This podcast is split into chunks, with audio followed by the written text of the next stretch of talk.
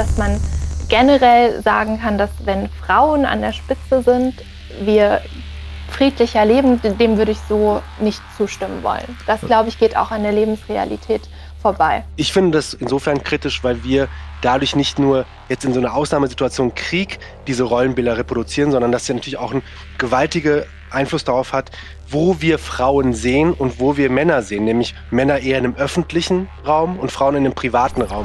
HR Info. Lass labern. Ihr gewünschter Gesprächspartner ist zurzeit erreichbar. Hallo, ich bin Julius Tamm und wir wollen bei Lass labern über Themen quatschen, die junge Menschen wirklich interessieren. Dieser Sendung ist viel Planung vorausgegangen. Wir hatten uns überlegt, dass wir eigentlich über den Weltfrauentag bzw. den Internationalen Feministischen Kampftag sprechen wollten am 8. März. Dann hat uns aber der Krieg in der Ukraine mit Russland einen Strich durch die Rechnung gemacht. Wir haben uns hingesetzt und gesagt, wir können nicht einfach so weitermachen, wie wir es geplant haben. Wie gehen wir mit der Situation um? Und wir haben uns unsicher gefühlt, wie glaube ich viele Menschen gerade da draußen. Und darum haben wir uns entschlossen, das ursprüngliche Thema mit, dem, mit der neuen Situation zu verknüpfen und reden heute über Rollenbilder im Krieg und auch Frauen im Krieg. Dafür haben wir uns zwei Gäste eingeladen. Einmal Fikri Anil Altentasch, er ist 29, kommt ursprünglich aus Hessen in der Nähe von Wetzlar, lebt gerade in Berlin und engagiert sich profeministisch. Er ist zum Beispiel He-for-She-Botschafter von United Nations Women Germany und beschäftigt sich besonders mit männlichen Rollenbildern und dem Begriff der Männlichkeit. Hallo Anil, schön, dass du dabei bist. Ja, äh, liebe Grüße nach Hessen und schön, dass ich da sein darf. Außerdem mit dabei ist Kim Sarah Speer. Sie ist 28 und seit 2021 Teil des Landesvorstands der Jungen Union Hessen. Kim vertritt eher ein klassisches Rollenbild und setzt sich für das Leistungsprinzip ein. Hi Kim, schön, dass auch du dabei bist. Hallo, guten Morgen Julius, schön, dass wir uns heute austauschen. Genau, dann wollte ich direkt einsteigen, aber wir bleiben ein bisschen off-topic. Ähm, ich wollte euch fragen, wie geht's euch denn mit dieser aktuellen Kriegssituation? Das ist ja irgendwie das, was uns alle irgendwie doch gerade wahrscheinlich im Kopf rumschwebt. Fangen wir vielleicht bei Anil an. Ähm, ja, ich glaube, mir geht es ähnlich wie viele anderen. Äh, man ist geschockt, man, man ist, glaube ich, ein bisschen überfordert, ähm, weil einfach neben der Pandemie einfach so viel passiert. Und äh, man ist, ich bin ganze Zeit zum Beispiel auch auf Twitter und, und konsumiere, glaube ich, Bilder, die ich vielleicht nicht konsumieren sollte. Und gleichzeitig bin ich auch, was im Rahmen des Krieges passiert natürlich auch so ein bisschen bestürzt darüber, wie stark ähm, rassistische Berichterstattung auch zugenommen hat oder beziehungsweise sich weiterhin reproduziert. Das heißt, ich merke auch, wie über ähm, was für ein Selbstbild sich auch dadurch kreiert, äh, wenn, wenn über äh, die Geflüchteten aus der Ukraine gesprochen wird, ähm, während anders zum Beispiel über afrikanische Studierende etc. gesprochen wird. Von daher, ich glaube, ich bin so ein bisschen zweigeteilt. Ich bin natürlich extrem geschockt und verurteile das. Gleichzeitig merke ich aber auch, dass es gibt andere Verletzungen, die parallel passieren und äh, die bringen mich zum Nachdenken. Von daher, mir geht's, ich kann es dir gar nicht sagen. Ich, ich, spiegel die, ich spiegel die Frage mal zurück. Ja, ich würde auch sagen, also bei mir ist es ähnlich. Es ist total raumfüllend. Jetzt in der Vorbereitung für diese Sendung, es war irgendwie, teilweise musste ich einfach rausgehen, mal meinen Mitbewohner fragen, ob er mit mir irgendwie an die frische Luft geht, weil ich einfach nicht mehr mit dem Thema klarkam. Das war so, so erdrückend natürlich. Was mich interessieren würde bei euch wäre, was ist denn so eine Angst, die ihr damit verbindet? So eine ganz persönliche Angst, wenn ihr irgendwie abends im Bett liegt oder ähm, alleine seid und über die ganze Situation nachdenkt, was, was nagt da so an euch? Mm, ja, ich glaube, es ist eine ganz persönliche Angst. Kann das mir auch passieren? Kann das meiner Familie passieren? Ähm, mein, meinen Liebsten passieren? Kennt man jemanden aus der Ukraine? Wie muss es den Menschen ergehen? Auch gerade den, den Frauen, den Kindern? Welche, welche Angst und welcher Unsicherheit ist man da ausgesetzt? Man lernt natürlich sein Leben, hat man auch während Corona gemerkt, auf eine andere Art und Weise nochmal zu schätzen. Das tritt ja teilweise im Alltag einfach in den Hintergrund, dass man vieles auch für selbstverständlich nimmt und auch auf die kleinen Dinge des Lebens gar nicht mehr so schaut. Und in solchen Situationen wird einem das immer wieder bewusst. Und ich finde, man fühlt sich auch manchmal schlecht, wenn man über Sachen meckert oder sich mit Sachen auseinandersetzt, die doch eigentlich ähm, auf das große Ganze bezogen gar nicht so einen hohen Stellenwert haben. Ich glaube auch ein Thema, ähm, das bei mir viel Angst auslöst, ist, dass es hier halt so nah ist und nicht im Sinne von, was weiter weg ist, geht mich nichts an, sondern dass tatsächlich hier wieder diskutiert wird, ähm, dass wir in den Krieg ziehen müssen. Und da kommen wir jetzt ja auch schon ein bisschen zu dem eigentlichen Thema, worüber wir sprechen möchten. Ähm, ich habe eine Angst, dass wenn hier Krieg ausbricht, zum Beispiel, äh, dass ich eingezogen werden kann. Ich glaube, das ist ja laut Grundgesetz sogar möglich. Also Männer zwischen 18 und 60 können wie in der Ukraine auch ähm, in den Krieg ziehen. Und ich, mein erster Impuls wäre, ich würde fliehen und nicht kämpfen wollen. Jetzt ist aber, da habe ich die Angst dann, als Feigling zu gelten. Und vielleicht irgendwie, Anil, du beschäftigst dich ja auch viel mit, mit männlichen Rollenbild, äh, Rollenbildern. Ist das so ein, ja, wie, wie, wie seht ihr das? Ist das so ein Ding, dass, dass Männer kämpfen müssen? Das wird uns ja immer so vorgehalten, gerade im aktuellen Konflikt. Ähm, ja, ich, ich, ich glaube, so eine, also diese Angst, darüber habe ich kurz nachgedacht, aber ich, ich habe diesen Gedanken nicht wirklich an mich herangelassen, um das mal so zu sagen.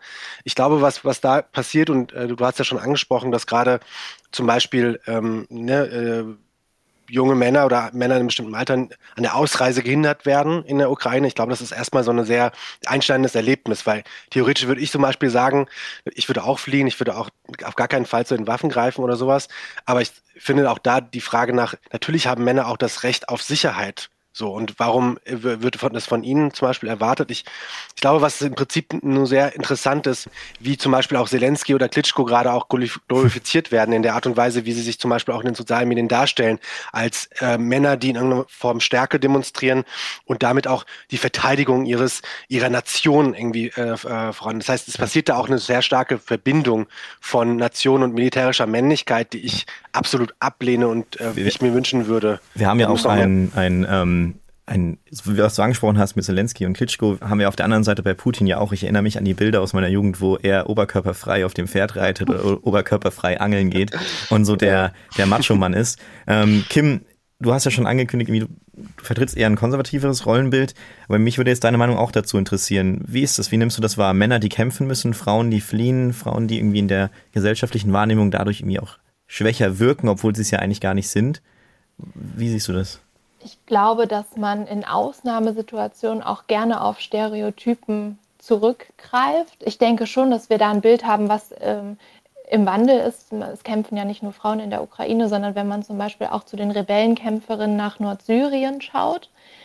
Wie gesagt, ich denke, in Ausnahmesituationen gibt es oft einen Rückgriff auf alte Rollenbilder und Strukturen, weil das uns auch eine gewisse Sicherheit gibt und das Ganze auch so ein bisschen von Instinkten geprägt ist. Ihr habt es ja schon angesprochen, auch mit Klitschko oder Putin werden dann natürlich ähm, Bilder heraufbeschworen, wie man es sich nicht schöner oder besser ausmalen könnte, wenn man an den klassischen ähm, Krieger denkt. Mm, ich denke, oder man hat es auch in der Corona-Krise gesehen, dass man in schwierigen Situationen eben in alte Rollenbilder verfällt. Da wurde ja auch gesagt, Frauen bleiben jetzt eher zu Hause, die leisten die Care-Arbeit, machen wir da einen Rückschritt. Was man im Krieg immer mitdenken muss bei Frauen, bei einhergehender Vertreibung und Flucht, dass es für Frauen und junge Mädchen natürlich auch immer die Bedrohung durch sexualisierte Gewalt bedeutet, die weltweit auch ein Phänomen aller bewaffneten Konflikte ist. Und das ähm, muss man eben mitsehen, dass man Frauen da auch noch eine andere Gefahr aussetzt. Ich finde so spannend daran, dass wir, sobald dieser Krieg ausgebrochen war, sofort in diese Rollenbilder zurückgefallen sind. Und dass ich das bei mir selbst auch bemerkt habe. Also der Mann, der, also dass wir, auch ich diese erstmal diese Angst hatte, dass ich in den Krieg ziehen muss. Und dann habe ich mit meiner Freundin gesprochen und die hat gesagt, ähm, ich habe Angst, wenn es hierher kommt, dass du in den Krieg ziehen musst. Da war nicht die Angst da, dass sie selbst auch kämpfen muss. Und das finde ich so, so, eine, so eine spannende Dynamik. Und der Frage habe ich mich auch gefragt, genau wie du sagst, wir fallen zurück in diese Rollenbilder aus einem gewissen Sicherheitsgefühl. Ist es aber vielleicht nicht einfach auch so, dass wir als Männer so sozialisiert werden, Kämpfer zu sein, blöd gesprochen. Also in der Jugend heißt es, Jungs prügeln, prügeln das aus. So, dann ist alles wieder gut. Und Mädchen zicken sich an. So, das waren diese Klischees, mit denen ich aufgewachsen bin. Ähm, Anne, ist das so, ja. dass wir Männer Kämpfer sind? Also ich, ich, ich würde, also ich, ich würde dir zustimmen, dass man auf jeden Fall in so eine Form von Männlichkeit sozialisiert wird. Und ich, ich finde es auch gerade interessant, wenn wir über Krieg reden, weil Krieg ja auch so ein sehr konstituierendes Element von Männlichkeitserfahrung ist. Wenn wir die, äh, äh, wenn wir die Zahlen jetzt mal beobachten, das haben sich, glaube ich, nach aktuellen Zahlen von Zelensky über 16.000 Freiwillige aus dem Ausland gemeldet, teilweise ohne militärische Erfahrung, aber weil sie das Gefühl haben, irgendetwas ist, also das, was als Europa konstruiert wird, äh, muss verteidigt werden. Und diese Männer äh, sehen sich in dieser Pflicht, obwohl sie gar keine Erfahrung haben, sich in so einen Kampf zu begeben und das als, als so eine körperliche, in Klammer auf, so Gewalterfahrung zu nutzen, um sich in ihrer Männlichkeit bestätigt zu sehen. Ich glaube, wie du schon sagtest, Kim, so wir, wir ich weiß nicht, ob das ein Sicherheitsgefühl ist wirklich oder eher so ein, ein Rückbesinnen auf ähm, auf dieses Gefühl von, wer verteidigt hier überhaupt was, weil diese Gefahr durch sexualisierte Gewalt, die ist absolut äh, gegeben und auch äh, sobald zum Beispiel auch mehr Waffen im Umlauf sind, wir haben ja auch diese, diese Position von Zelensky, der gesagt hat, alle Ukrainer dürfen sich quasi jetzt bewaffnen und kriegen Waffen im Prinzip. ein Großteil der, der ne, Opfer von, äh, von ähm, Waffengewalt sind natürlich vor allem auch Männer, absolut, aber im häuslichen Kontext eher Frauen. Das heißt, ich finde, da, das Sicherheitsgefühl ist die eine Sache, das kann man, glaube ich, sagen, aber ich glaube nicht, dass wir müssen viel stärker darüber reden, warum wir uns auf dieses Sicherheitsgefühl, das historisch gewachsen ist, wieder rückbesinnen, wenn, wie du sagst, in Rojava zum Beispiel auch äh, Frauen ganz erfolgreich kämpfen. Ähm, ich finde das insofern kritisch, weil wir dadurch nicht nur jetzt in so einer Ausnahmesituation Krieg diese Rollenbilder reproduzieren, sondern dass sie natürlich auch einen gewaltigen ähm, Einfluss darauf hat, äh, wo wir Frauen sehen und wo wir Männer sehen, nämlich Männer eher in einem öffentlichen Raum und Frauen in einem privaten Raum. Und das ist, glaube ich, äh, verkürzt gesagt, eine Problematik, die wir angehen müssen. Deshalb, ähm, genau, spiele ich, spiel ich die Frage gerne zurück und, und äh, frage, wir, wir dürfen nicht bei dieser Beobachtung aufhören, sondern müssen uns fragen, was macht das eigentlich, wenn wir jetzt nur über Krieg reden mit unserem, unserem Rollenverständnis auf mhm. äh, mittel- und langfristig? Kim, willst du direkt darauf antworten oder? Ja, da, da hast du recht. Es spielt ja so ein bisschen in diese Frage rein, ähm, sind Frauen friedlicher als Männer? Also wenn es zum Krieg kommt, dann ziehen sich die Frauen zurück und, und die Männer kämpfen für uns. Ähm, dem würde ich auf jeden Fall auch widersprechen. Ich glaube nicht, dass äh, Frauen ja. prinzipiell friedlicher sind. Vielleicht kann man sagen, Frauen haben jetzt per se erstmal weniger Kriege begonnen. Da bleibt aber auch die Frage, hatten sie nicht einfach die Möglichkeit dazu? Und ich glaube, dass äh, Staatsführer oder allgemein Entscheidungen auch oft aus strategischen Gründen getroffen werden. Und die persönlichen Ansichten über Gewalt sind dabei weniger wichtig als die Überzeugung, was zum Beispiel für, das, für den Staat, für das Land, für die Familie jetzt ähm, am wichtigsten ist. Aber was Julius auch schon vorher gesagt hat, ich glaube, Frauen agieren aus einem anderen Selbstverständnis heraus. Sie haben eine andere Sozialisation. Und das mag schon manchmal etwas würde ich schon sagen, friedenserhaltender oder friedensstiftender sein. Wobei man da natürlich auch wieder nicht alle Frauen über einen Kamm scheren kann, so wie man über alle Männer nicht sagen kann, äh, Männer sind Krieger, sie haben keine Ängste, sie wollen Verteidigung, sie gehen raus, sie sind aktiv. Das kann man so nicht sagen. Da hast ähm, du auch, sorry, äh, ich wollte nur einwerfen, du hast so einen guten Punkt genannt, ähm, mit dem, dass nicht alle Frauen friedlich sind. Also ich denke die ganze Zeit an äh, Margaret Thatcher, äh, die ja. eiserne Lady äh, mit den Falklandkriegen. Das äh, kann man nicht behaupten unbedingt. Aber wir haben äh, ein kleines Faktenstück vorbereitet. Da würden wir ganz kurz mal reinhören und danach würde ich den Bogen spannen dann zu der Frage, nämlich ob Frauen friedlicher sind oder nicht. Wenn Frauen das Ende von bewaffneten Konflikten verhandeln, dann ist die Wahrscheinlichkeit, dass der Frieden auch gehalten wird, dreimal so hoch. Bis 2019 wurden aber nur 6 Prozent der Friedensabkommen auch von Frauen mit unterzeichnet. Deshalb fordert die UN-Resolution 1325, dass Frauen in bewaffneten Konflikten besser geschützt und stärker in Friedensverhandlungen eingebunden werden sollten. Doch von allen Ländern in der UN wird nur in knapp jedem zehnten Land die Regierung von einer Frau geführt.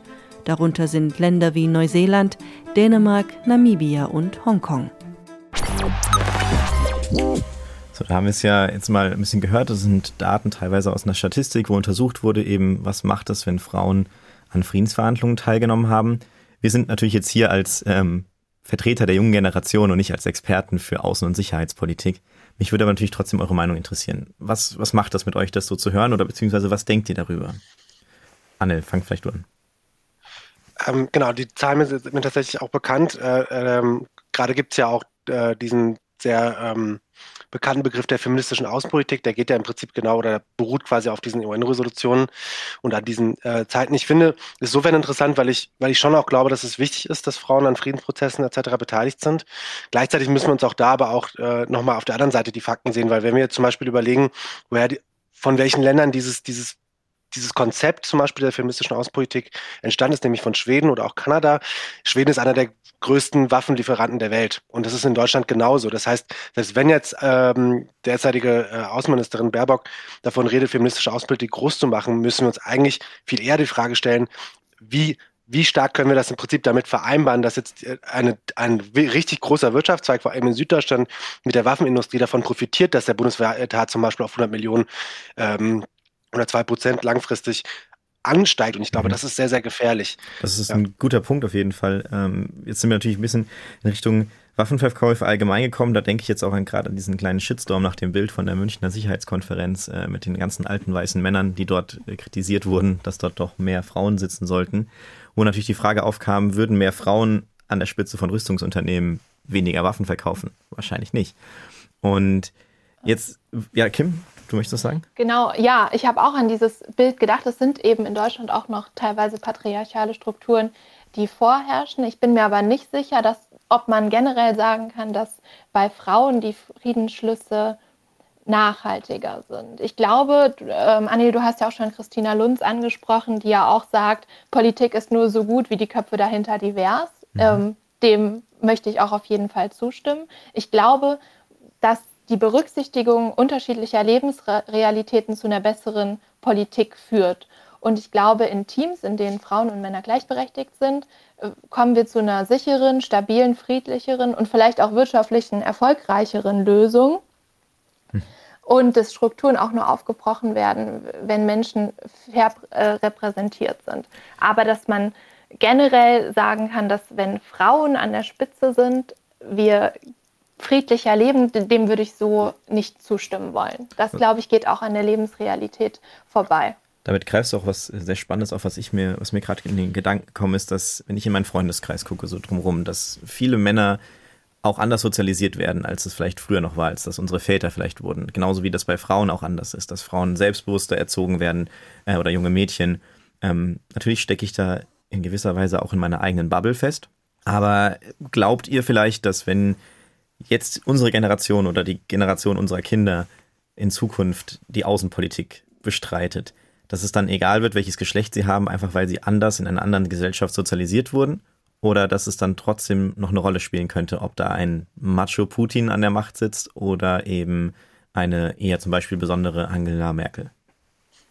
Ich glaube schon, dass das noch eine Rolle spielt. Das ist ja aber auch gut so. Dafür ist ja unsere unsere Gesellschaft auch so divers und so unterschiedlich und wir wollen ja auch jedem Raum und Möglichkeit geben, sich zu entfalten. Wenn wir uns jetzt alle auf eine, auf eine Linie einigen würden, hätten wir auch bestimmte Themen und bestimmte interessante gesellschaftliche, politische Themen nicht mehr. Ich glaube aber, dass dieses Denken in den engen Korridoren einfach ähm, aufgebrochen wird und dass man eine Abkehr von diesem Bild hat oder von der Einstellung, dass man sich nur für Personen einsetzt, die einem ähnlicher sind, weil man vielleicht das Vorgehen für geeignet hält. Also ich glaube, dass der Wille zur Transformation ähm, einfach ansteigt und man mehr den Blick in die Gesellschaft wendet und versucht, von allen Ebenen, von allen Personen das Beste rauszuholen und diese gemischten Teams zu bilden. Und ich glaube, da müssen wir hinkommen und das wird uns das wird uns helfen und unsere Kinder werden da noch mal anders denken als wir. Ich merke das auch bei mir im Freundeskreis. Es ist nicht mehr so entscheidend, ob man ein Mann oder eine Frau ist, sondern jeder sollte das einbringen, was er am besten kann. Und da müssen wir hinkommen, dass wir auf das Positive im Menschen schauen und nicht in diesen klischeebehafteten Rollen feststecken. Anne, was sagst du dazu? Also ich bin tatsächlich so ein bisschen überrascht, dass du bei der Jungen Union bist mit den Dingen, die du gerade gerade sagst. Ähm, genau, ich, ich, ich, also ich würde dir auf jeden Fall zustimmen. Ich kann es auch nicht glauben, dass ich das, das so oft schon sage. Ähm, einfach aus dem Grund, weil ich, weil ich schon auch glaube, wir müssen diese Frage natürlich einerseits stellen, so äh, wie kommen wir überhaupt zu dieser Gesellschaft, dieser geschlechtergerechten Gesellschaft? Und da bin ich auf jeden Fall der Meinung, dass wir das Positive an allen Menschen herausholen müssen. Aber ich glaube, jetzt an dem Punkt, wo wir jetzt sind, nach aktuellen Zahlen von, äh, von UN Women, sind wir jetzt, wenn wir so weitermachen und eine geschlechtergerechte Welt erreichen wollen, zum Beispiel, äh, brauchen wir mindestens 140 Jahre, so ungefähr. Das heißt, Männer stehen jetzt auf jeden Fall auch in der Pflicht, da ihren Beitrag zu leisten und sich auch zu fragen, wie können sie im Prinzip Teile dieses feministischen Kampfes sein. Aber ich finde diese Frage nach auch, ähm, ne, wenn wir jetzt irgendeine diverse, ähm, diverse Leute, Köpfe dahinter haben, dann wird die Politik auch anders. Ich, grundsätzlich ja. Ich meine natürlich, wir reden hier von einem sehr verkürzten Verständnis davon, aber wir können diese Fragen nach einer veränderten Welt und auch einer Art und Weise, ob wir jetzt friedlich werden, können wir nicht stellen, wenn wir nicht auch, auch die Frage, und da weiß ich nicht, ob du, Kim, mir zustimmen wirst, müssen wir natürlich auch ganz klar die Systemfrage stellen. Das heißt, das Kapital versteht sich immer sehr gut mit dem Patriarchat. Das ist keine neue Sache, aber wenn wir wirklich uns überlegen wollen, wie wir diese Abhängigkeiten, ähm, und du hast ja auch schon gesagt, ne, alle machen das ja auch strategisch. Auch Anne Thatcher war jetzt nicht nur im Falklandkrieg irgendwie ähm, nicht friedlich, sondern auch mit ihrer Sozialpolitik beispielsweise. Das heißt, auch da müssen wir uns die Frage stellen, äh, da spielt ja auch mal Geld eine Rolle. Das heißt, wenn wir, wenn wir wirklich eine geschlechtergerechte Welt äh, erfahren wollen und es egal sein sollte, äh, ähm, wer dahinter steckt, müssen wir uns auch radikal äh, kapitalismuskritisch auch die ganze Sache betrachten, sonst geht das gar nicht. Sonst, sonst gibt es Notwendigkeiten, die wir vielleicht im Kleinen bei uns verändern können. Aber sobald das Patriarchat sich mit dem Kapital immer noch so gut versteht, wird es auch genau diese Rollenbilder weitergeben äh, und es wird auch diese Gender Marketing geben und es wird deshalb auch eben diese Rollenbilder geben, die sagen, okay, Männer äh, kriegen auf ihren äh, Scout-Rücksäcken irgendwelche Astronauten und irgendwelche Krieger und kriegen irgendwelche AK-74 nicht, ähm, nee, Du weißt schon, was ich meine. Ja. Äh, genau. Und auf der anderen Seite gibt es halt Frauen, die äh, oder äh, Mädchen werden eher zu Care-Berufen irgendwie erzogen.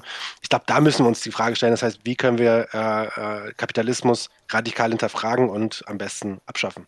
Jetzt Kim, vielleicht nochmal ähm, gegen Ende nochmal dann das aufgegriffen an dich gerichtet. Jetzt bist du eine junge Frau, die sich in der Politik engagiert, die ja genau auch ein bisschen damit ja auch in einem, in einem Rollenbild ja auch bricht. Ähm, wie stehst du dazu, was Anne gerade gesagt hat? Ich denke, dass ähm, uns Rollenbilder und Strukturen auch eine gewisse Sicherheit vermitteln. Das finde ich auch wichtig. Trotzdem stehe ich dem Ganzen äh, modern und offen gegenüber. Konservatismus bedeutet für mich nicht nur ähm, dass man die Asche bewahrt, sondern dass man auch das Feuer weiterträgt. Ich halte nichts davon zu sagen, Frauen oder Mädchen äh, sind rosa gekleidet und sind auf dem Ponyhof und äh, Männer kämpfen und haben Astronautenrucksäcke. Ich glaube, das spiegelt auch nicht das äh, Bild einer modernen Gesellschaft wider. Davon äh, sollten, äh, sollten wir abkehren. Aber wir sind von Instinkten geprägt und geleitet und jeder sollte das Beste, äh, Beste einbringen. Natürlich sehe ich mich auch in meinem politischen Leben öfter äh, mit Vorurteilen konfrontiert, dass Frauen vielleicht ähm, eher zu anderen Themen befragt werden als Männer oder dass Frauen öfter unterstellt wird, ähm, Männer wissen, worum es geht und Frauen berichten über Erlebnisse dem versuche ich auch entgegenzuwirken. Da sehe ich mich auch manchmal mit Problemen konfrontiert, aber ich sehe uns da schon einen großen Schritt weiter in der gesellschaftlichen Debatte und blicke da auch frohen Mutes ähm, in die Zukunft. Ich glaube, wir haben es mit Angela Merkel gesehen, was wir da auch für ein für einen Umschwung oder einen Umbruch des Rollenbildes haben. Und äh, ich sehe den Aufbruch des Rollenbildes auch nicht im Gegensatz ähm, zum Konservatismus. Das war doch ein, ein schönes Schlusswort. Sorry, dass ich jetzt hier schon äh, die Segel streichen muss, aber wir haben unsere Zeit erreicht. Das zeigt aber eigentlich auch nur, was für ein angenehmes und interessantes Gespräch das mit euch beiden war. Eigentlich hatten wir für euch zum Abschluss ein kleines Spiel vorbereitet gehabt, wo ihr hättet Zitate, feministische Zitate zuordnen dürfen. Wir haben aber bei uns gedacht, das bisschen unpassend ist zu der Thematik jetzt und auch ein bisschen unpassend zur Situation. Deshalb würde ich euch nochmal ganz kurz äh, den Raum geben, ähm, jedem von euch beiden in einem Satz nochmal so ein Fazit zu dem, was ihr heute hier gehört habt und was ihr erlebt habt, zu machen. Versucht es kurz zu halten, aber einfach mal eure Gefühle nochmal zu teilen. Fangen wir bei äh, Kim an. Ähm, ich danke euch für das Gespräch. Ich fand es sehr angenehm. Es hat nochmal meinen Horizont erweitert und mir nochmal einen, einen anderen Einblick auch auf die Situation gegeben. Wie Anil es schon äh, im Anklang gesagt hat, ich war auch überrascht, dass wir doch teilweise so deckungsgleich argumentiert haben. Und ich glaube, dass ähm, Ausnahmesituationen ähm, an dieser Stelle dann auch zu einem Konsens in gewissen Bereichen führen, den man vorher gar nicht so erwartet hätte. Das ist doch schön. Und Anne, was würdest du sagen? Zum Abschluss. Ich auch, äh, genau, ich bin auch äh, total dankbar äh, für das Gespräch und bin auch sehr überrascht, dass wir dann an vielen Punkten Gemeinsamkeiten haben. Ich sehe aber auch auf jeden Fall, äh, zumindest ich nehme aus dem Gespräch ähm, das Gefühl heraus, dass wir ähm, eine gute Grundlage haben, auf der wir uns begegnen, aber wir natürlich auch noch weiter, gerade in Krisensituationen, diese Möglichkeit nutzen äh, müssen, radikaler auf Fragen zu stellen, wie wir gemeinsam leben wollen und mit welchen Rollenbildern wir leben wollen. Und ich glaube, da können wir uns im nächsten Gespräch dann, Kim, bestimmt nochmal äh, in Hessen vielleicht auch nochmal äh, zum Tee treffen. Ja, sehr gerne. Sehr schön. Dann sage ich an dieser Stelle Tschüss. Ähm, ich verabschiede mich von euch beiden. Kim, Anil, schön, dass ihr dabei wart. Dankeschön für die Einladung. Danke, Julius.